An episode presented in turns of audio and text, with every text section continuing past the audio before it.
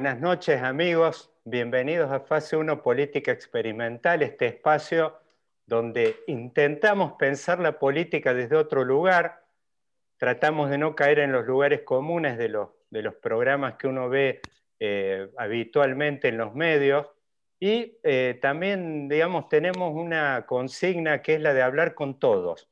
Eh, digamos, con quienes no hablamos es porque por ahí todavía no los pudimos persuadir de que se sumen, pero la idea es hablar con todos, eh, eh, realmente gente que está pensando la política y la comunicación desde otro lugar, la economía, hemos tenido Zooms con referentes también del mundo deportivo, o sea, la idea es abrir, el, digamos, el, máximo, eh, digamos, la, máxima frontera que, que podamos, digamos, capturar.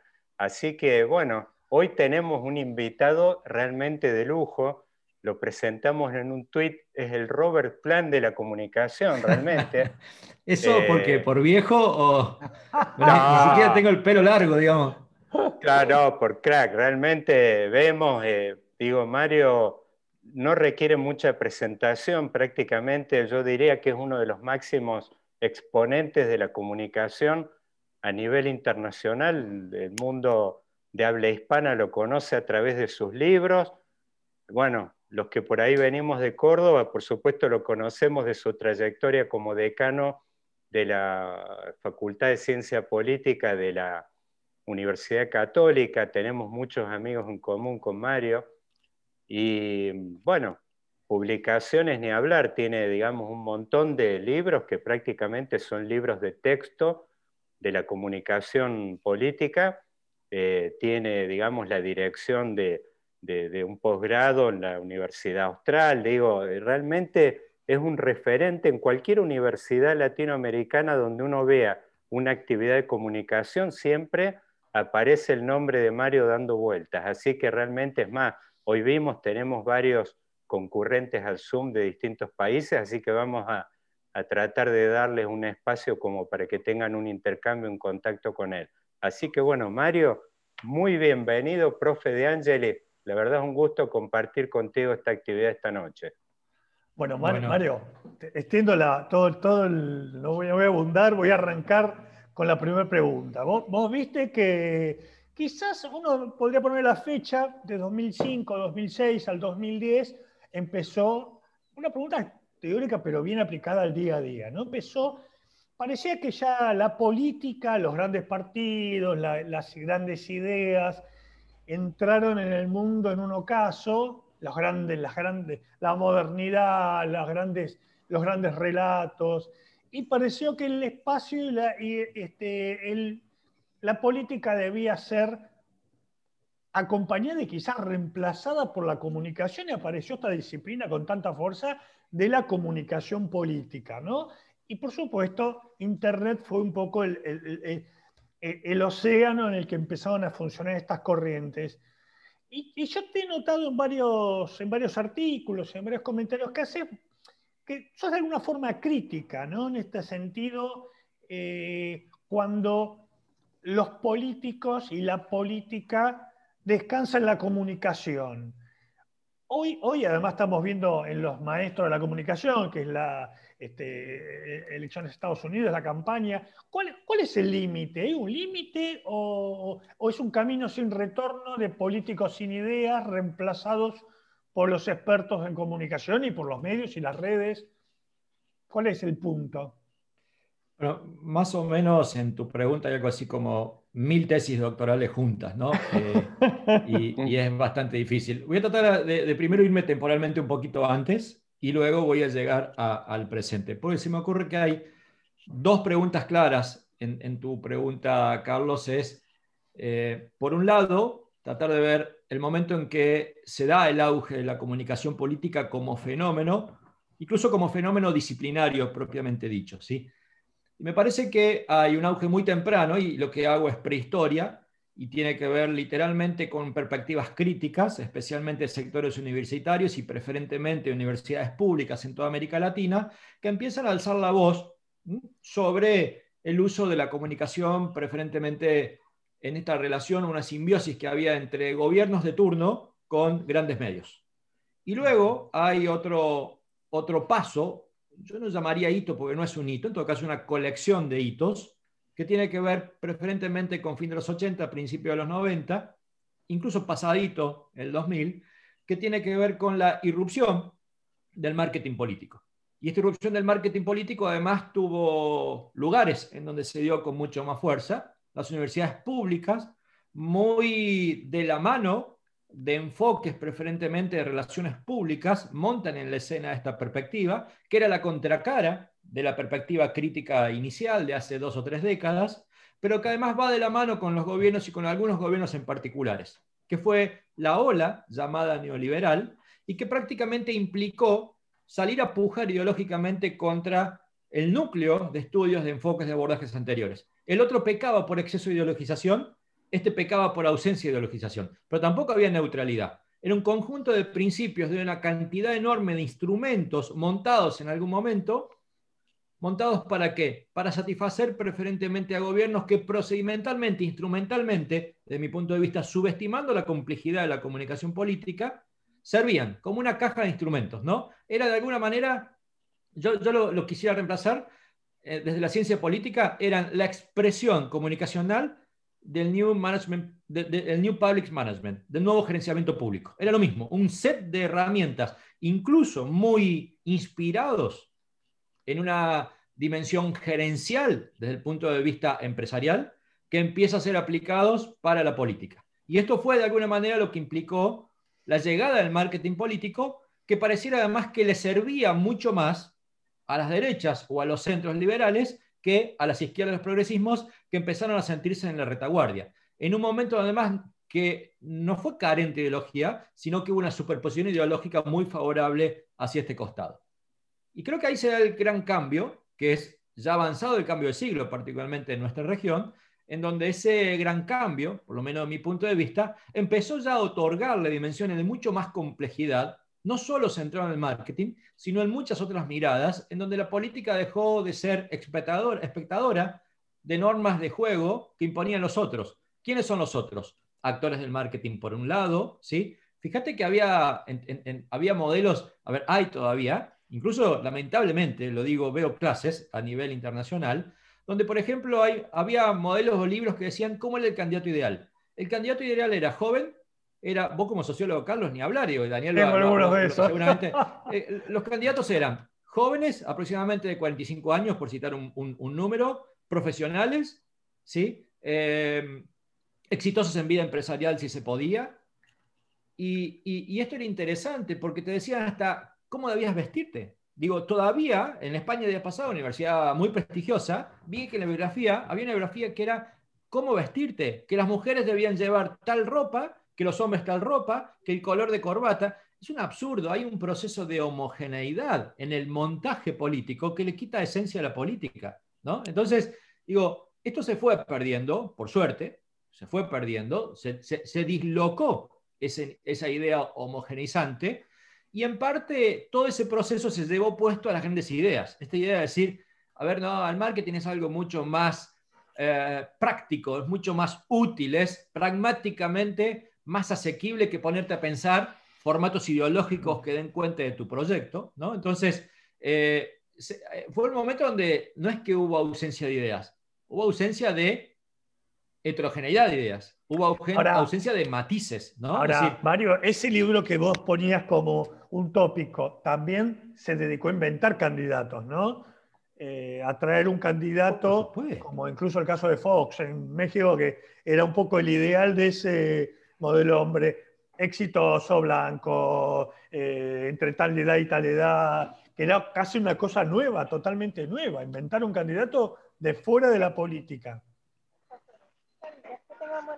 Pero, a ver, eh, eh, veamos dos cosas. Uno, la literatura que de alguna manera da pie a esto es el famoso libro Cómo se vende un presidente, que traía una expresión muy literal. Así es, se vende un presidente como se vende un jabón. ¿Sí? Por lo tanto, esto que decías, no solamente se dedicaban a fabricar candidatos, sino que además, si vos ubicás la industria derivada de esto, voy a una cifra que es ficción. La estoy inventando, aclaro, ¿eh? No la citen porque es ficción. Pero créeme o créanme que si se la reproduzco, daría un valor bastante equivalente, si no más grande. Más del 80% de la consultoría política se dedicaba básicamente a asesorar a las derechas o a los centros liberales muy marcados. había una construcción, una modelización ¿no? de la figura política que debía llegar al poder y que por lo tanto, insisto, de hecho, académicamente a esto se le llamó homogenización de la política. Y se lo circunscribió, se lo metió ¿no? con un papelito enquistado, que yo lo critiqué en un libro, yo voy a contar cuál, que era la idea de decir, como se debaten personas, ya no se debaten más ideas. ¿Por qué? Porque debatimos perfiles más o menos parecidos. América Latina la sacudieron una serie de cosas, entre ellos, no, no solamente que no reivindico, sino que soy hoy muy crítico y de Maduro ni hablar. De hecho, para mí es un gobierno, es un Estado fallido con un gobierno claramente autoritario o más que democracia liberal, no democrático, que es Venezuela. Pero en su momento, la irrupción de Hugo Chávez fue un principal valor regional que sirvió para algo, para decir, cuidado, yo soy la hiperpersonalización, pero yo soy una persona ideológica. Como decía el macrismo en gran parte, somos ideológicos, posideológicos, transideológicos y no ideológicos. Un carajo lo que era la izquierda. ¿sí? Para Mario, me gustaría que te pares ahí, justo que mencionaste la palabra mágica, macrismo, porque, a ver, yo te digo las, eh, como los hitos que yo tengo en la cabeza dando vueltas, que ahí también después quizás tendríamos que hacer un corte un poquito, cuánto era eh, marketing político estrictamente y cuánto metían la mano e intervenían en la comunicación. Yo tengo como la primera referencia acá en Argentina, en el caso de Alfonsín, dando vuelta el nombre de David Rato, que eh, era un publicitario, no tengo claro hasta dónde llegaba su participación, digamos, en el asesoramiento en aquel momento. Entiendo que debe haber sido estrictamente vinculado a lo que es marketing político. Después, aparece, bueno, obviamente el nombre de Ramiro Agulla vinculado a, De la Rúa y todo este tema del dicen que soy aburrido. Aparece un publicitario, por supuesto, de, como de, grueso calibre, con un montón de hitos, eh, digamos, en el ámbito de la publicidad, por ahí, por supuesto, de bebidas y de otras cosas, digo. Eh, en Córdoba en particular aparecen dando vueltas, yo no sé si fue de la Sota como el primer referente, que es el tema de que aparecen unos publicitarios brasileros, creo que el nombre de ellos uno era Duda Mendonza, que aparecen con todo este tema, que digamos aparece como algo diferente, un animal nuevo en el zoológico, este del marketing político en la Argentina.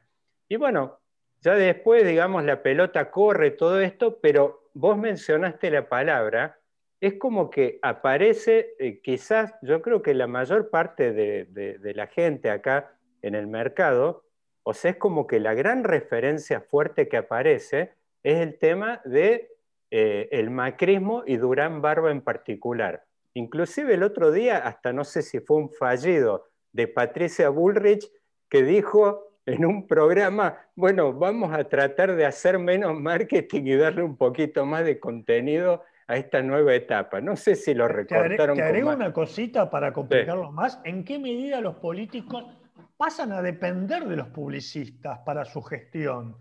Y son, terminan siendo consejeros, no Maquiavelo, Maquiavelo estaba en un lugar totalmente diferente. Cada, indecisos de tomar decisiones consultando al publicista, ¿no? reemplazando a, incluso a, sus propios, a su propio gabinete, a sus propios asesores este, especializados, ¿no, Daniel? Sí, sí, totalmente. Esto es interesante. Bueno, a, ver, digo, ahí, por eso un poco, digo, tomo esto de lo que estaba planteando Carlos, es que eh, aparece como una idea que, ojo, quizás fue, digamos, exagerada, pero daba la idea, en este caso es como que en todas estas situaciones siempre aparecía, pero era como de los muy informados, el tema de que Rato estaba detrás de Alfonsín o que Agulla estaba detrás de, la Rúa, pero nunca aparece en un primer plano de este calibre el tema de alguien interviniendo, como el caso de Durán Barba, que daba la idea como que estaba con una varita mágica metiendo la mano por todos lados y con un perfil tan alto público. Y eh, eh, digo, eh, bueno, y en particular un tema ahí que te quería preguntar es si realmente esto fue un corte dentro de este ambiente o si realmente en una de esas fue eh, también parte de la exageración o de la construcción de los medios y en realidad toda esta tendencia ya en Argentina estaba dando vueltas antes. Eso es un poco la... No, yo creo que, que, se fue dando, en todo caso, los publicistas, porque tenían una fama previa de corte empresarial, se hicieron más visibles, porque además voy a utilizar algo que los publicistas saben hacer bien. Los publicistas saben hacer publicidad de sí mismos, ¿sí?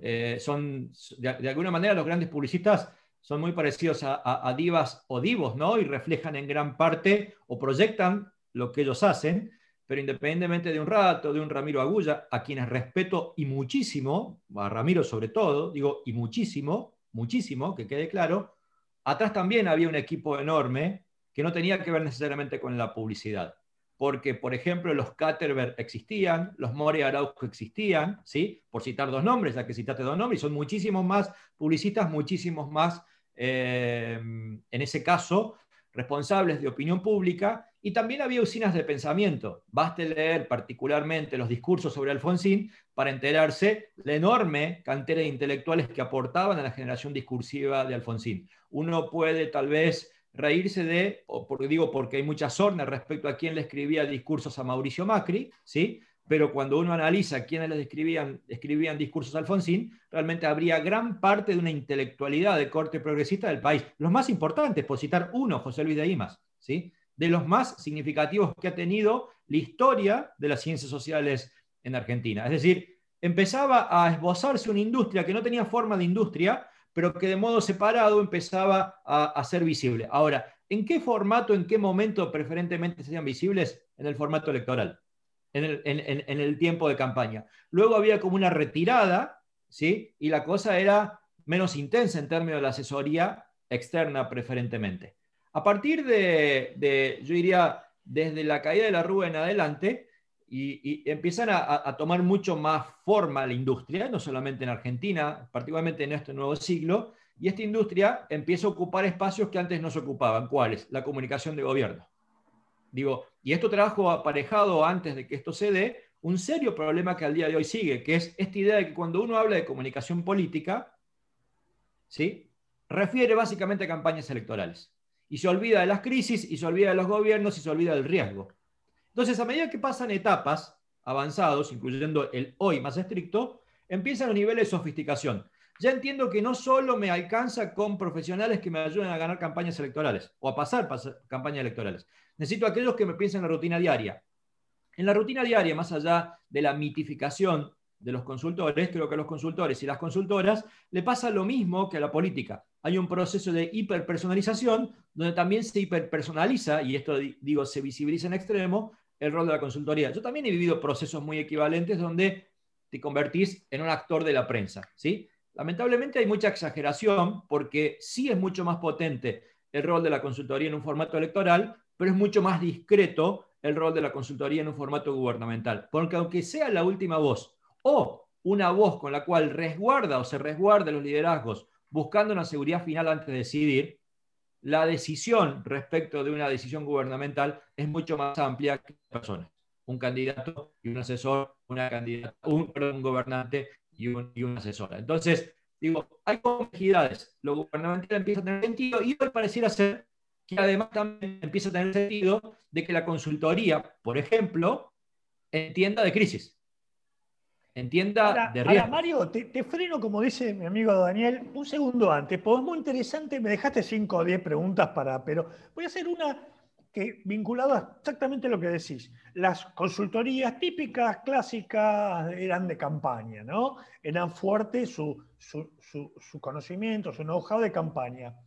Cuando pasan a la gestión, ¿no se produce este fenómeno de que los políticos están en campaña permanente? Y cuando digo campaña permanente, están, y esto lo veo en Chile, en Perú, en Argentina, de... Eh, ¿Dónde anda Mario? ¿Para qué? me parece que lo perdimos a Mario. No, no, no, no, era una pregunta fácil. no, no se puede decir, se puso loco. Esperemos los minutos. Claro. Por favor. me parece que haber tenido algún. Eh, Estamos.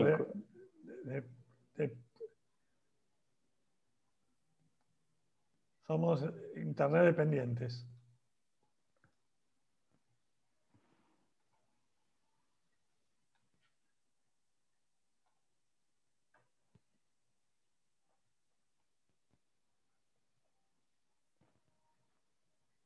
Ahí está.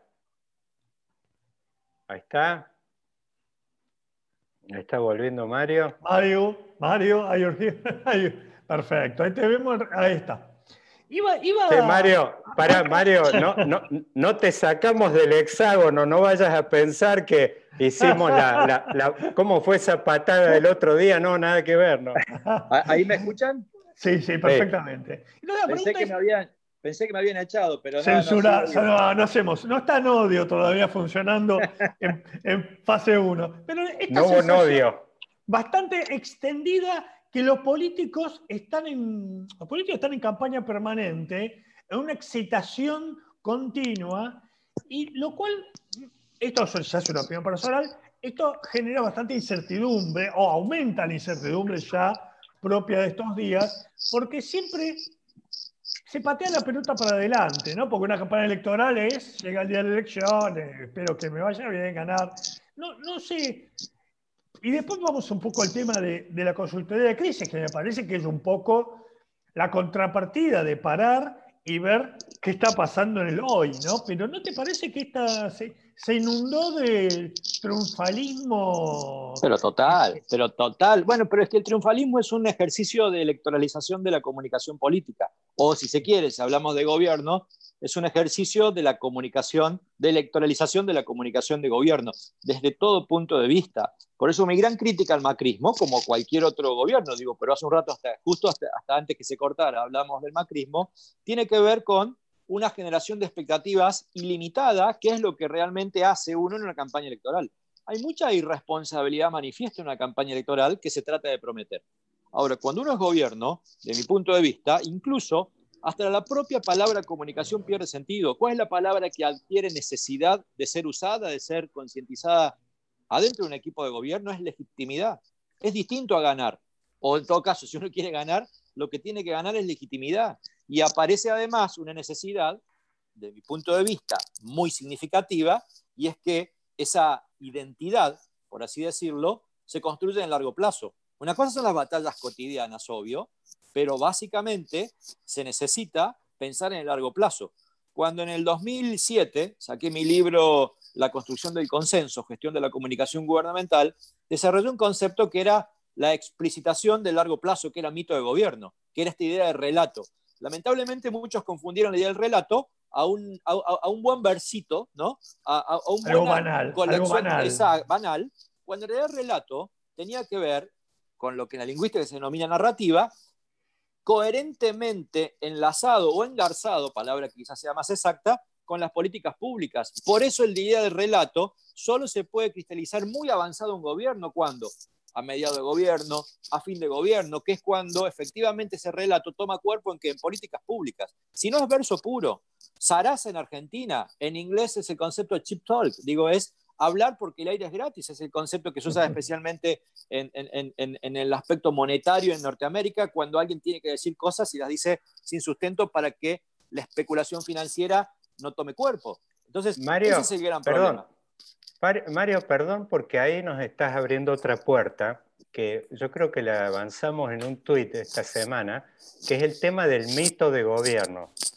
Eh, lo que estamos viendo, bueno, en Argentina fue antes, estamos viéndolo ahora en Bolivia, es como que hay un revival de eh, eh, proyectos políticos que, por supuesto, si uno piensa en el caso del kirchnerismo, como que ha tenido, diría, como tres fases bien marcadas en su experiencia pasada, pero vos ves de que muchas de las cosas que está haciendo el gobierno es como que abre una puerta o mete la mano en algo y automáticamente activa la memoria de cosas que hizo eh, el gobierno de Cristina anteriormente. Pensemos puntualmente en el tema del cepo, el tema, por ejemplo, de decir, no, van sobre la justicia de vuelta, el tema de Nodio. Es como que dicen, no, está bien, tiran la iniciativa Nodio, es como que da la idea que en algunos aspectos este gobierno es como que ha nacido viejo, es como que largan cosas que tienen que explicarlas, que es como un changüí que en su momento, cuando hablamos del macrismo,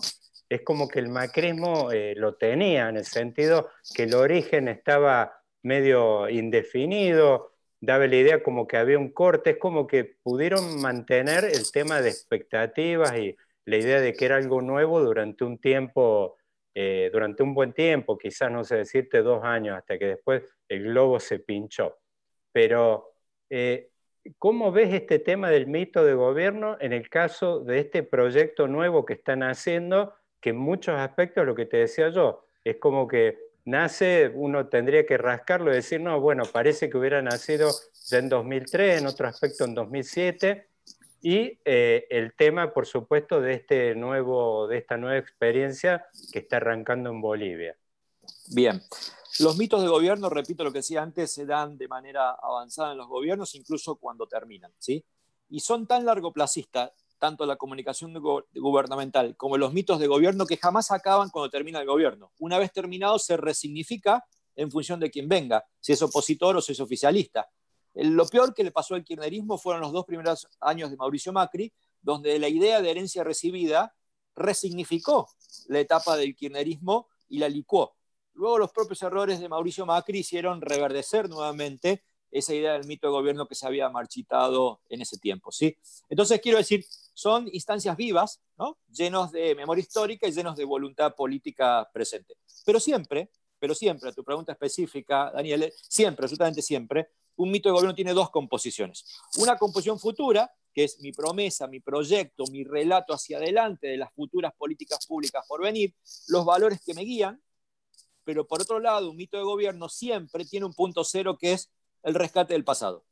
Y el rescate del pasado tiene múltiples combinaciones. Tiene rescates cortos y rescates largos. Chávez particularmente se fue hasta la idea de América Grande. Bolívar. ¿Sí? Exacto. Evo Morales se fue mucho más allá, se fue a la época de la conquista. ¿Sí? China, el actual presidente de China, dice, hay que volver, así es, literal, hay que volver a la idea expansionista, a la idea gloriosa de la dinastía Ming. La dinastía Ming fue la última dinastía con capital en Xi'an antes que se fuera a Beijing.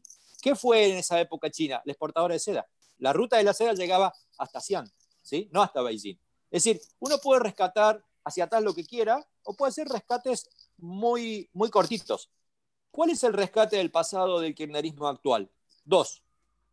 Uno, el propio kirchnerismo, es un rescate reciente, particularmente la primera etapa del kirchnerismo. Y dos, un rescate mucho más corto, que es lo mismo que hizo Macri al revés, diferenciarme de Macri. ¿Sí? Este es un problema de origen. ¿Por qué un problema de origen? Porque es muy breve el tiempo del rescate.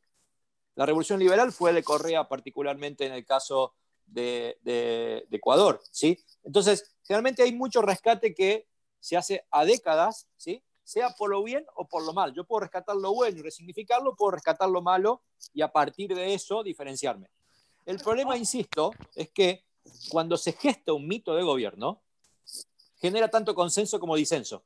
La idea de un mito de gobierno es que el consenso sea superior al disenso, por tanto genera una especie de status quo que favorece simétricamente a quien maneja la agenda de ese mito de gobierno. Pero en algún momento, cuando ese mito de gobierno cruje tras tabilla, y esto le pasó en la última etapa del kirchnerismo anterior, también le sirve de marco opositor o para armar el discurso opositor.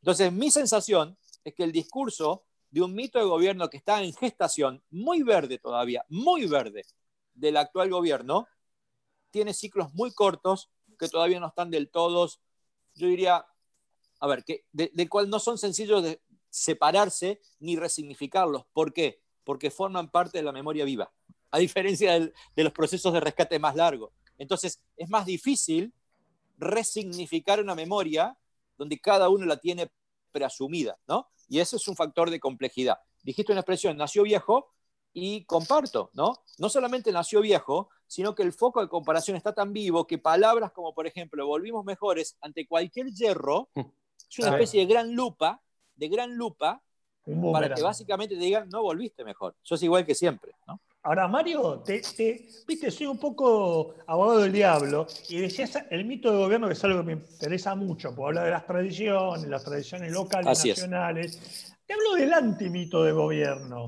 Es decir, y te vuelvo a, pensar en mucho trabajo de consultoría que está intentando siempre, a veces uno también lo hace, en buscar el cisne negro, el Macron, el Bolsonaro, a veces muy abrevado en la derecha, pero también en el famoso. Donald Trump explica ese famoso, exótico, eh, y aparece el, vengo, a, vengo a empezar la historia de nuevo, ¿no? no este, esta idea presente de el cine negro que va a romper todo, el cine negro que va a empezar una nueva historia. Eh, ¿Cómo? Porque evidentemente esto sí, y también ha brevado en la antipolítica, ¿no? En, el, ir contra la casta, algo que se vio en Podemos al principio, vamos contra los de siempre, este fenómeno casi mundial. Una cita, una cita que rescato, Carlos, la, también, ¿no? la de Rosichner, eh, la historia está llena de muertos. Claro, eh, ahí está, ¿no? La historia como algo muy negativo, ¿no? Los sí, próceres, sacarlos de los billetes y todo eso. Bien, bueno, yo creo que estos son modos de diferenciarse a modo de resignificación de un pasado, que son ejemplos de lo que decía. No creo que ninguno de los tres ejemplos, Carlos, podría agregar el cuarto, con, Macri en función de, lo de Rosinger, sean ausencia de mito de gobierno. Ninguno creo que lo logró. Ni Macron lo logró, ni Trump lo logró, ni Bolsonaro lo logró. ¿sí? Pero sí creo que lo intentaron lograr más allá de que no pudieron. ¿Por qué? Porque el primer rescate de Donald Trump está expresado en su eslogan, volver a ser una América grande. ¿Qué es eso? Es recrear un rescate mediano en términos de tiempo, tres décadas, no me acuerdo cuándo, cuánto sería exactamente, para resignificarlo hoy. Este es mi modelo, este es mi origen. Sobre esto yo voy a construir. Yo soy un distinto, yo soy un outsider, es mi cuota de hiperpersonalización, pero mi rescate tiene que ver con esto. ¿Qué rescata Bolsonaro? El orden. El orden conservador, casi si quiere, fundante de Brasil. ¿Y qué rescata Macron? Lo mismo, es el orden conservador. Recuerden las primeras apariciones de Macron, hasta que empezó a derrumbarse en las encuestas, tenían una característica. No me toques, yo no soy pueblo, yo soy tu presidente. ¿Se acuerdan cuando en su momento un, joven lo trató informalmente eh. en un acto, no? Que, bueno, ese fue el peor momento de Macron. Cuando Macron logró perdón, logró no, intentó arrancar con esta idea del formalismo. Macron trajo la formalización del poder de nuevo, ¿sí? Que no lo hizo, que no le fue mal, no le fue bien. De hecho, Macron mejora básicamente cuando rompe esa idea de un poder cristalino, inmaculado, superior, particularmente en esta etapa de pandemia. Ahora, aunque rompió porque mejoró su popularidad, llegando incluso a valores del 50%, que fue inédito desde que él asume, nunca tuvo una imagen más alta que eso, ni siquiera le sirvió electoralmente. ¿Por qué? Porque mejoró su imagen, pero no, logró consolidar un mito de gobierno. Ahora lo intentó, vuelvo a insistir, los tres de una perspectiva de fuerte nivel de conservadurismo, que no le salió bien a ninguno, pero cuyo intento fue muy claro con rescates del pasado, algunos más largos, otros no tanto. Necesitan recuperar un mito para fundar. Es un poco lo que intento. Exacto. Es, el rescate mítico, es el rescate mítico del pasado. Que insisto, las combinaciones de cuántos. Bueno, Putin, Putin, quiere volver al imperio ruso de los Ares, ¿no? Claro, bueno. tomar como un ejemplo. así es. Putin son de estos ejemplos de larguísimo plazo. Ahora, esta idea del mito ni siquiera es una exigencia estrictamente democrática. ¿En qué se funda Mussolini? En recrear el imperio romano.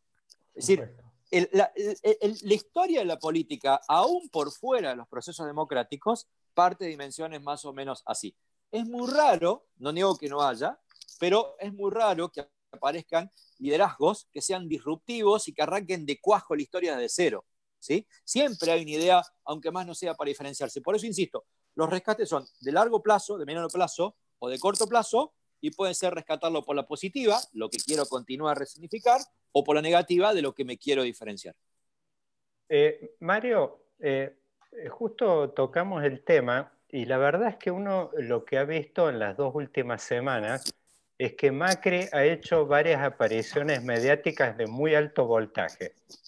Por lo menos en términos de títulos, ha planteado títulos que en su oportunidad no parecían con la contundencia eh, con los que se lo ha visto ahora.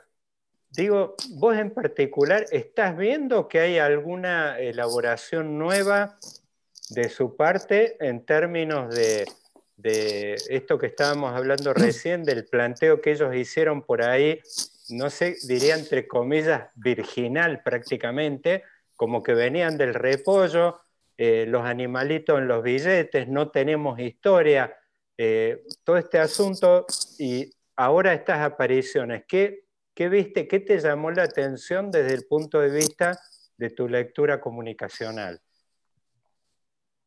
Desde el punto de vista comunicacional, y me voy a eximir de los efectos porque no lo sé, yo lo único que quiero mm. aclarar, pregunta que no me hiciste, pero la aclaro es, en algún momento Cristina con la peor imagen también salía y se le criticaba como diciendo qué hace ahora hablando, etcétera, etcétera, y terminó reordenando el sistema político argentino.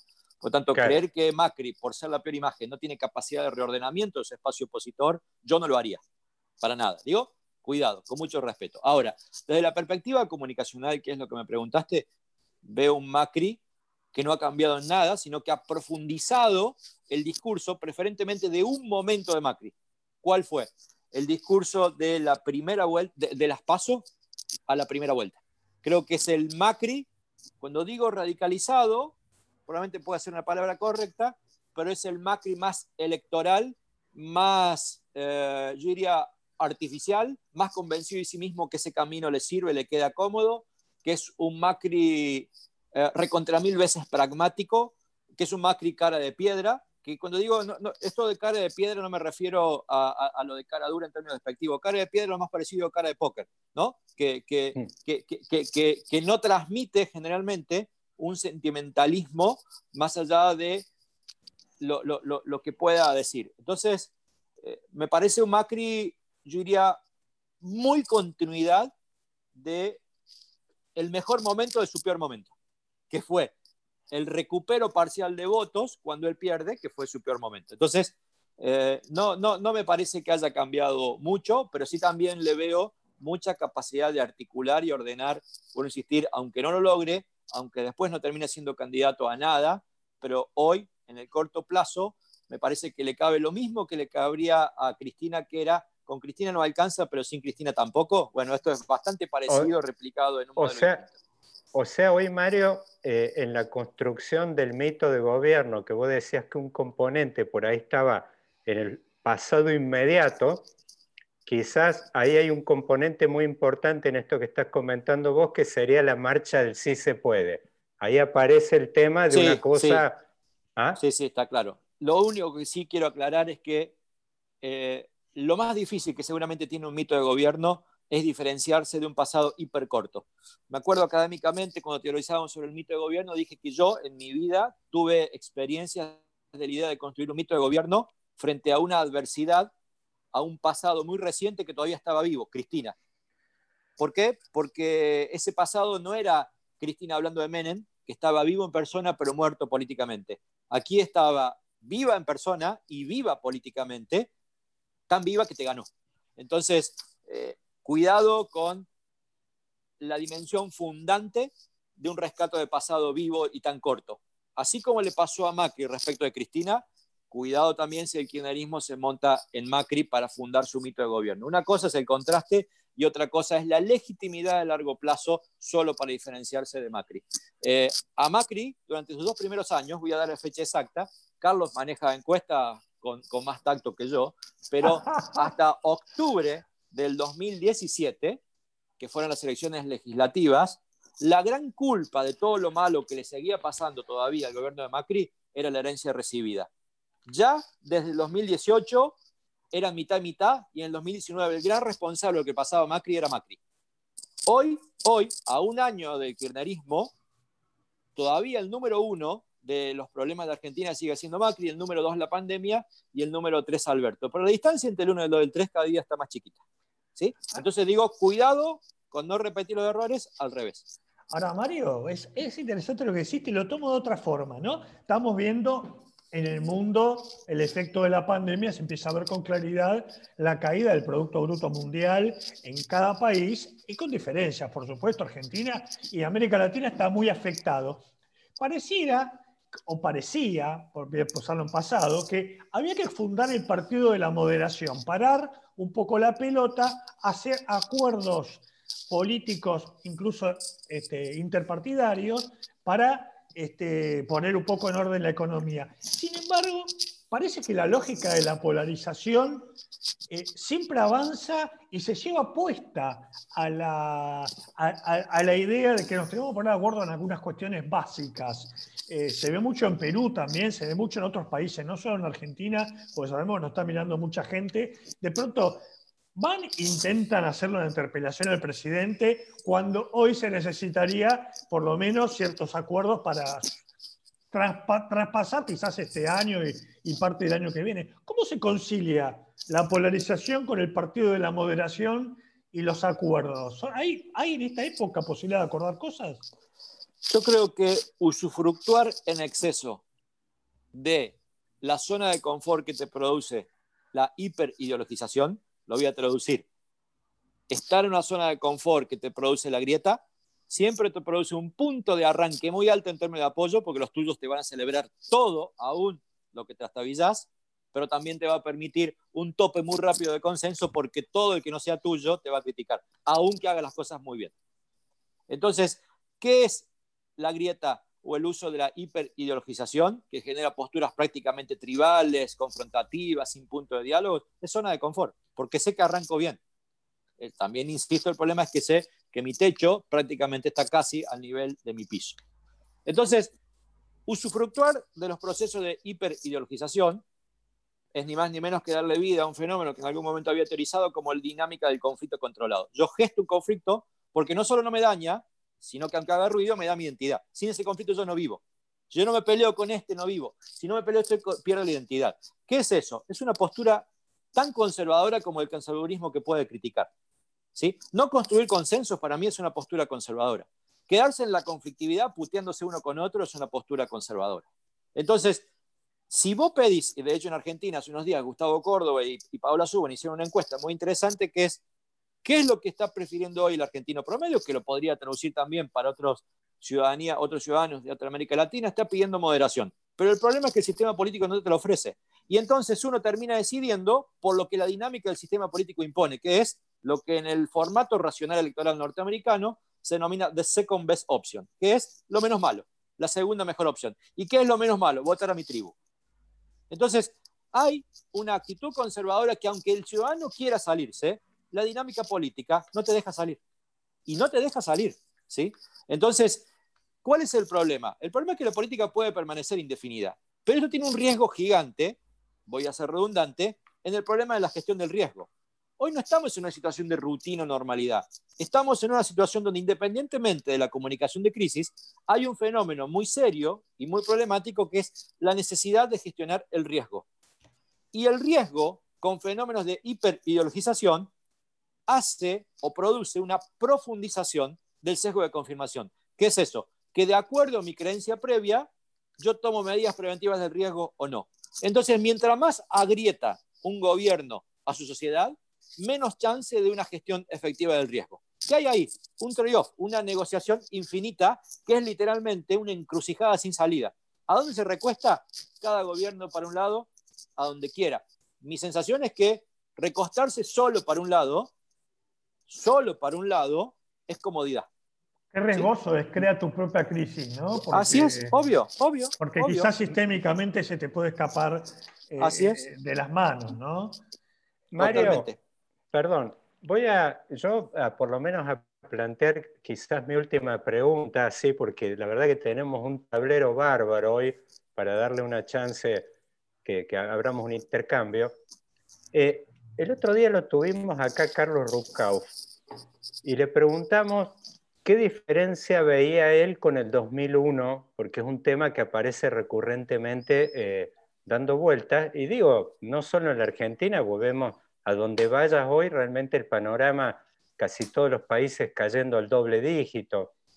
Y eh, nos decía de que él ve mucho peor el momento, dice porque en ese momento, dice, la caída era nuestra, pero nosotros ya cruzábamos acá Brasil y en Brasil estaba Cardoso. Dice, ibas a Europa, ibas a Estados Unidos y la situación era otra.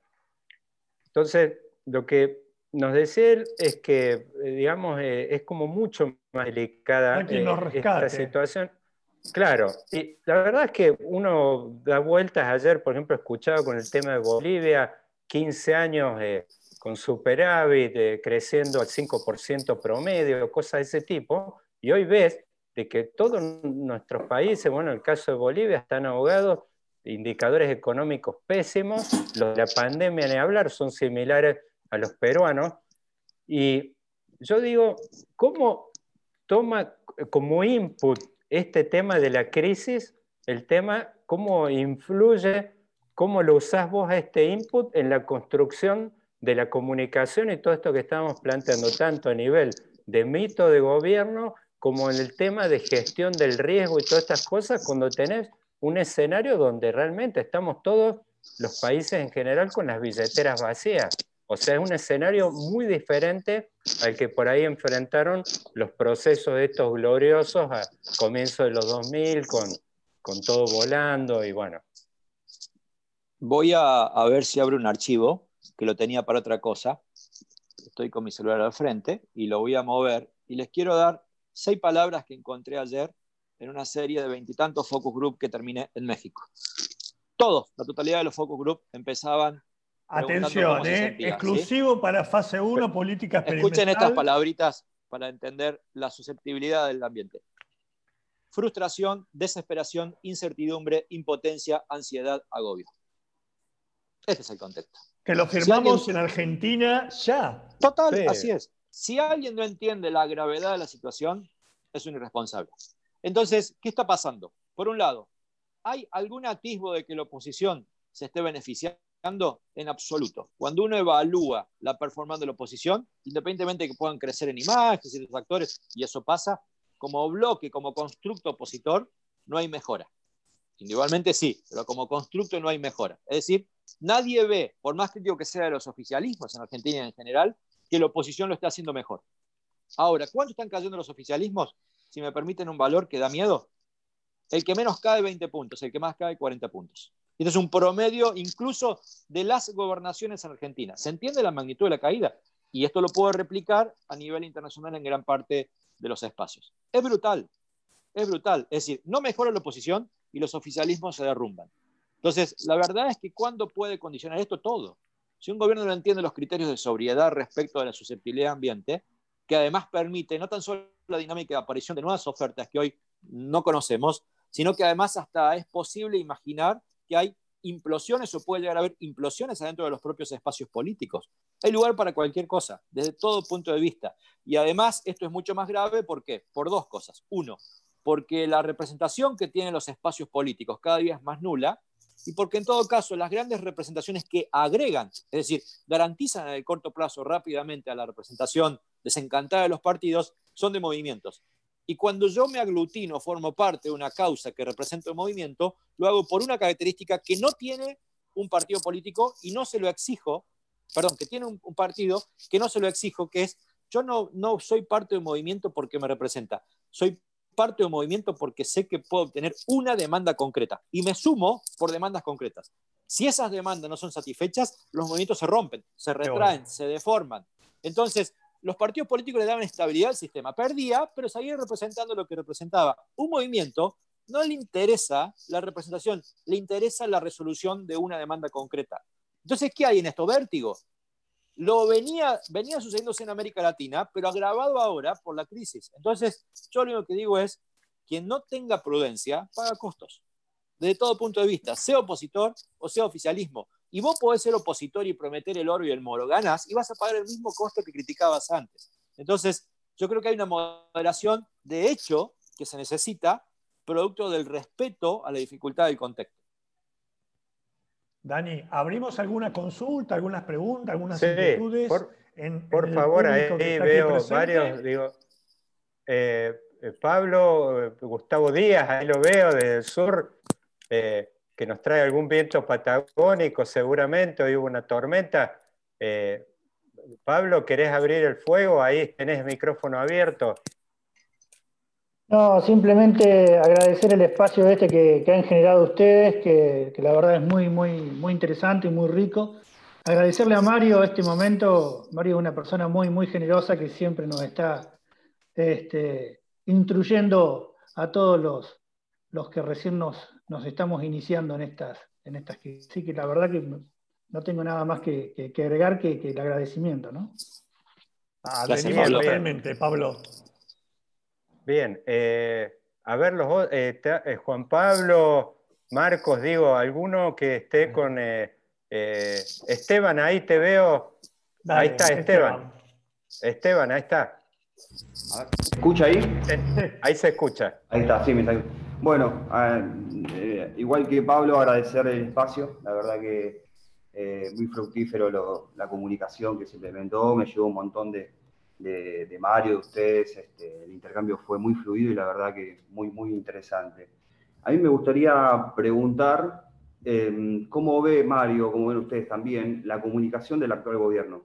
Y si no hay, como primero, ¿cómo la ven? Si es una comunicación que, es, eh, que no termina en cierto punto de, encajar sus engranajes en función a las decisiones políticas que toma, y si no hay una suerte también de... Em, digamos, una primera parte del gobierno, la primera parte del año, sobre todo con una crisis emergente a principios de marzo, de la pandemia, un tipo de comunicación de crisis en el sentido de que habla Mario, y ahora hay un viraje a una comunicación más de gobierno, no desestimando la pandemia, pero sí dejándola en segundo término. Un poco eso la, la pregunta. Bien. Bueno, yo creo que en tu pregunta eh, está gran parte de la respuesta, me encantó además de agradecerte tus palabras. Eh, y es que si tuviera que hacer una gran crítica serían inicialmente dos. Uno, creo que el gobierno carece o no tiene un sistema adecuado por la complejidad de un gobierno nacional de comunicación. Y no tener un sistema de comunicación significa que es muy dependiente de muchas cosas, particularmente de una, de la voluntad, yo diría de, lo espasmódico que puede ser la voluntad del líder. Hay una comunicación muy dependiente de, de un líder porque él definió que sea así y eso le rompe la condición de sistema particularmente creo que se exageró de alguna manera la contracara de lo que era el gobierno de Mauricio Macri, centrado en un concepto de marketing político.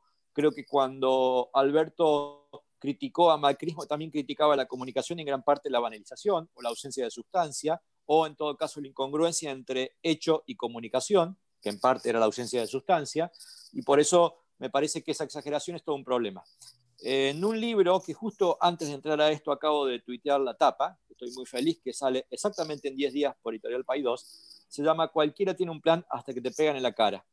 Aprender de las crisis. ¿Qué se aprende de las crisis? Voy a citar duro parte de, Sí, sí, es duro, es duro. Es una frase de Mike Tyson, que en realidad Mike Tyson se la robó a Joe Louis, ¿no? De campeón de peso pesado a campeón de peso pesado. Y yo se la robé a Mike Tyson.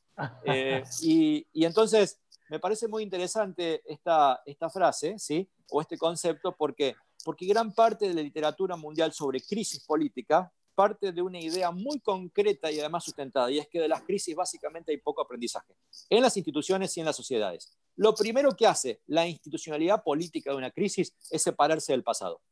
¿Qué es separarse? Buscar el contraste. Entonces, si yo no tenía cepo, lo primero que hago es libero el cepo. Si el otro hacía marketing político, yo lo que hago es la contracara, casi un proceso crítico personal, amateur, a tiempo real, en formato reality, para decir, no, no tengo esa estructura marketingera que tenía. Y entonces la exageración del contraste es cualquier cosa menos aprendizaje. Y creo que esa exageración de contraste al gobierno actual le quitó la condición de sistema en la gestión. Y el segundo es un elemento que daría horas para hablar, porque en parte implica teorizar, pero lo voy a obviar la teorización, voy a dar como un supuesto, la mayoría aquí medianamente eh, eh, conocemos de, qué voy a hablar, es que creo que el gobierno argentino, como muchos otros gobiernos de la región, o también de gobiernos de, las gobernaciones, se comieron la pose de la respuesta temprana, absolutamente necesaria, además en criterio de crisis epidemiológicas o de riesgo alto, es sumamente necesario, que es la reacción temprana.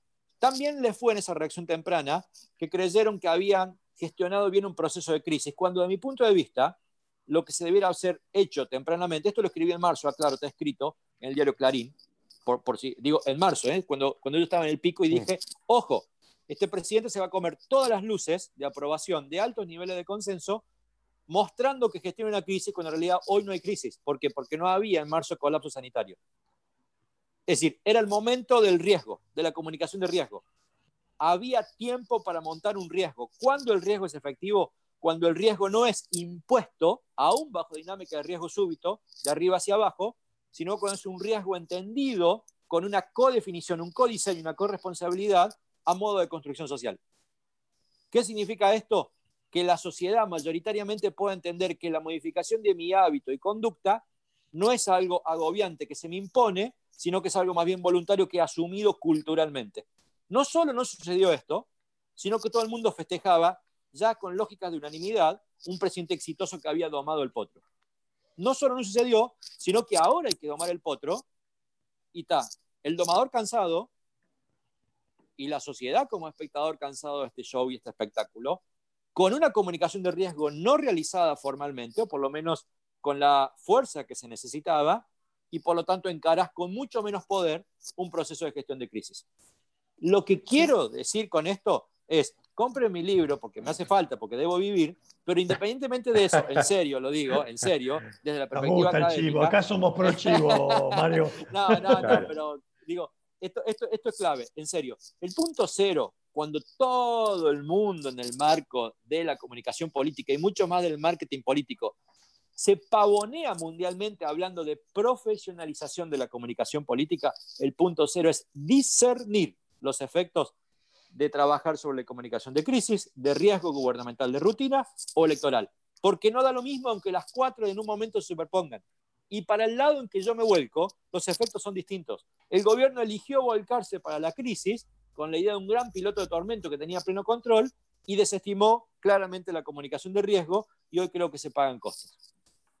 Sí, yo te voy a agregar una sola cosita muy, muy breve para, para responder e intentar agregar algo más, un poco más, mucho más, menos elaborada que la tuya. Viste que hay una frase que dice que el que, el que no sabe para dónde va no tiene viento favorable. Yo creo que Macri en el inicio pensaba que su sola presencia iba a asegurar algo. No se sabía muy bien qué. Y de, alguna forma, y en su narrativa se quedaron esperando que eso pasara. Y me parece que Alberto pensó también de alguna forma que la presencia de un kirchnerismo suavizado iba a recuperar el consumo, iba a volver. Y está claro que esto no, no está pasando, no le pasó a Macri, no pasa ahora. Entonces, la comunicación queda sin sustento, porque eh, queda en lo que decía Mario brillantemente, queda como palabras en el viento. Si vos decís, bueno, será la ladera y eso después queda... las, estrategias políticas se transforman en memes. Totalmente. Pero a ver, Carlos, nuevamente en tu acotación, que la comparto al 101%, le agregaría esto, que formó parte de la muy rara autocrítica de Macri, porque más, que autocrítica personal, como leí de algunos otros colegas, fue una autocrítica de otros, no, no de sí mismo. Pero hubo una interesante que sí la asumió que me gusta. Yo la escribí en, mi último libro, Cambiando el Eterno Comienzo de la Argentina, que es eh, el, el, cambio en estos liderazgos, particularmente en Macri, creo, y como, como vos decís, también se da en Alberto, se asoció a cambio político con cambio cultural. Y si con Macri no se dio, significa que este gobierno no aprendió, y vuelvo a ratificar lo que decía antes de las crisis pasadas, el cambio de persona no amerita el cambio cultural. En la perspectiva del construccionismo político, los cambios reales, el cambio real es salir ¿no? del clima de opinión pública, que es volátil, que es cambiante, a un clima de época, que es lo que representaría ¿no? el cambio cultural, el Saiga, por, así decirlo. ¿sí? El cambio cultural tiene como mínimo manifestaciones de cambio, y esto es clave, superiores a una década. Superiores a una década. Por eso sí, por ejemplo, la percepción entre Estado y mercado que el kirchnerismo hizo, lo hizo porque, porque estuvo 12 años en el poder. ¿Sí? 12 años en el poder. ¿Por qué el menemismo lo pudo hacer? Porque estuvo mucho tiempo desacreditando el Estado. ¿Se acuerdan? elefantiásico que implicaba reformas neoliberales con un contexto internacional además favorable para ese marco de reforma. Totalmente. Pero son tiempos donde el construccionismo, ¿qué es el construccionismo? Cuando se monta un problema públicamente y una respuesta a ese problema, donde la sociedad lo asume como tal, o mayoritariamente, demoran, le pongamos un valor a modo de cliché, una década. No hay cambio político con el cambio de personas, simplemente hay potencialidad perdón, hay cambio político, no hay cambio de persona, no hay cambio cultural. Simplemente hay potencialidad de que eso suceda. Y Bolivia también es algo interesante, ¿no? Bolivia también. ¿Por qué? el, porque hubo mucho plazo para gestar un cambio cultural que ahora, en un momento cuando se lo quiso tironear fuertemente, reaccionó nuevamente y por eso también explica gran parte de las elecciones del domingo. Eh, yo ahí, Esteban, nada más, digo, obviamente el recorrido ha sido enorme, agregar poquísimo. La verdad es que no me siento eh, cómodo para nada con el papel que veo que tienen los ministros eh, a nivel de la comunicación en este gobierno. Y me parece que, a ver, en, el propio, la propia Rosada, esto tomaron nota al punto que me parece que en un momento toda esta salida de Aníbal Fernández, Leandro Santoro, en un momento dijeron, eh, salí vos, Vilma Ibarra, eh, Todesca, digo, o sea, estaba claro que el, propio Alberto Fernández no se sentía cómodo con ese papel, yo diría, tan gris y tan ausente por parte de los ministros, que yo, ojo, creo que no es totalmente, eh, que me parece, está explicado por el hecho de decir, no salen, no van a los programas o cosas de ese tipo, sino simplemente de que algunos hacen intervenciones y, bueno, uno ve que son intervenciones prácticamente que son alocución y olvido simultáneo, el punto que salen y por ahí están repitiendo frases, de las primeras 10 palabras, cuatro son Macri, entonces ahí la comunicación prácticamente, em, no sé, me parece que se pierde eh, totalmente.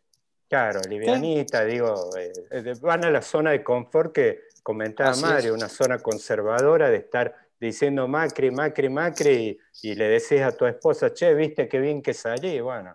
Eh, así que, bueno, a ver, digo, ahí Fabricio, Marcos, Einar, digo, alguno en particular, acá está Fabricio. Vamos a aprovechar, no siempre lo tenemos a Mario a disposición y quedan pocos minutitos. Fabricio, que, Fabricio quería preguntar algo. Desmuteate, Fabricio. A ver, ahí ahora. Está. Ahí está. Ahora ahí está. Bueno, eh, gracias Daniel y, Carlos. Un gusto siempre, Mario. Eh, por Zoom o por YouTube o por donde sea, o por Twitter. Gracias. Eh, a ver, recién hablabas del domador cansado, que creo que lo podemos sintetizar en Alberto pero también lo podríamos sintetizar en todos los ejecutivos, digamos, ¿no? que han tenido que manejar esta crisis. Eh, ¿Cómo van a salir los ejecutivos o qué chances de salida tienen los ejecutivos en la Argentina después de esta crisis? Eh, a ver, uno puede partir de una hipótesis que es contrafáctica, de que eh, no van a terminar bien. Eh, más que contrafáctica, pesimista. Eh, no sé cuál es la, mirada que se puede hacer, también tomando en cuenta que muchos de estos ejecutivos empezaron hace 10 meses, ¿no? Yo creo que mientras exista la dinámica donde la oposición no se articule básicamente como un ganador, una, o que no exista la dinámica de suma variable, baja uno y, y gana otro, todavía hay bastante aire a favor de los oficialismos, ¿sí? Sin lugar a dudas que la calidad de la gestión pandémica va a ser un elemento importante. No sé si todo, ¿sí? No sé si todo, pero eh, habrá que ver. Eh, hoy, por lo pronto, tampoco hay una dinámica de cambio. Creo que en todo caso hay dinámicas de descontento, pero el descontento no está encontrando hoy satisfacciones, por ningún lado. ¿eh? Estoy viendo, por ejemplo, es una locura esto que digo, pero es real, no hace falta que lo diga yo, lo ven en cualquier medio de comunicación todo tipo de encuestas de corte electoral, que todavía falte un año en plena crisis, es una locura medirlo, pero están diciendo cosas. Estoy viendo niveles de no sabe, no contesta del 50%. Ayer en una provincia, por ejemplo, con un sistema político muy, muy consolidado, dio 54% no sabe, no contesta en Argentina. ¿Qué significa? Y la verdad es que en términos de representación hoy, afirmar qué va a pasar es una locura. ¿sí? Poco habitual, significa ¿no? Los muy poco habitual, somos opinólogos. Carlos, muy poco habitual. Ahora, ¿qué significa esto? Significa que con uno no estoy de acuerdo, pero el otro tampoco me gusta. Entonces, estoy ahí agazapado, ¿no? A mí me da más miedo el agazapado que el enojado. El enojado manifiesta, de última se va, se va a la oposición, a lo que fuere. El agazapado está enojado y uno sabe que enojado pierde la condición de racionalidad muchas veces en la toma de decisión. Creo ¿La antipolítica ahí tiene chance, sí, Bueno, claro, sí. ¿Sí? Desde todo punto de vista. Desde todo punto de vista, ¿sí? Yo, yo, yo creo que también hay que ver hasta dónde los niveles de egoísmo de la dirigencia se erigen como una condición de salida de esto. Porque más que haya fuertes pasos, o, pases, perdón, de oficialismo a oposición, o al revés, vamos a imaginar que de, de oposición a oficialismo, yo veo, sobre todo en muchas realidades provinciales, riesgos de implosión. ¿Qué significa? Rompimiento de los espacios oficialistas. Es decir, outsiders que rompen las estructuras. Entonces, eso también le da una dinámica ah, y una dificultad de gobernabilidad muy significativa, un peso de lo local por sobre lo nacional. ¿no? Ustedes recuerden que Argentina en un momento llegó a tener más de 700 partidos políticos activos, muchos eh, explicaban el rompimiento de partidos especialmente a niveles provinciales o locales, y esto es una locura, hasta, que empezó a modelarse. Así es, ¿no? El vecinalismo, las candidaturas independientes son fenómenos generalmente del descontento, es cuando los partidos no representan lo que deberían representar. Entonces, eh, creo que es una de las potenciales salidas, y no, no digo más porque pronosticar que eso va a dar es una locura, y no lo estoy diciendo. Digo, dentro de las cosas a pensar, pongo eso hay algunas señales, hay algunas señales que no son muy, muy, optimistas en este plano. Bueno, ¿queda alguna otra pregunta? Ya estamos muy sobre la hora, Daniel. Por eso, ¿queda alguno? Están, eh, Porque siempre está bueno eh, abrir el juego, eh, pero. Bueno, yo creo que estamos para cerrar. de la enorme amabilidad. Realmente ha sido, nos ha dejado muchísima información para seguir pensando.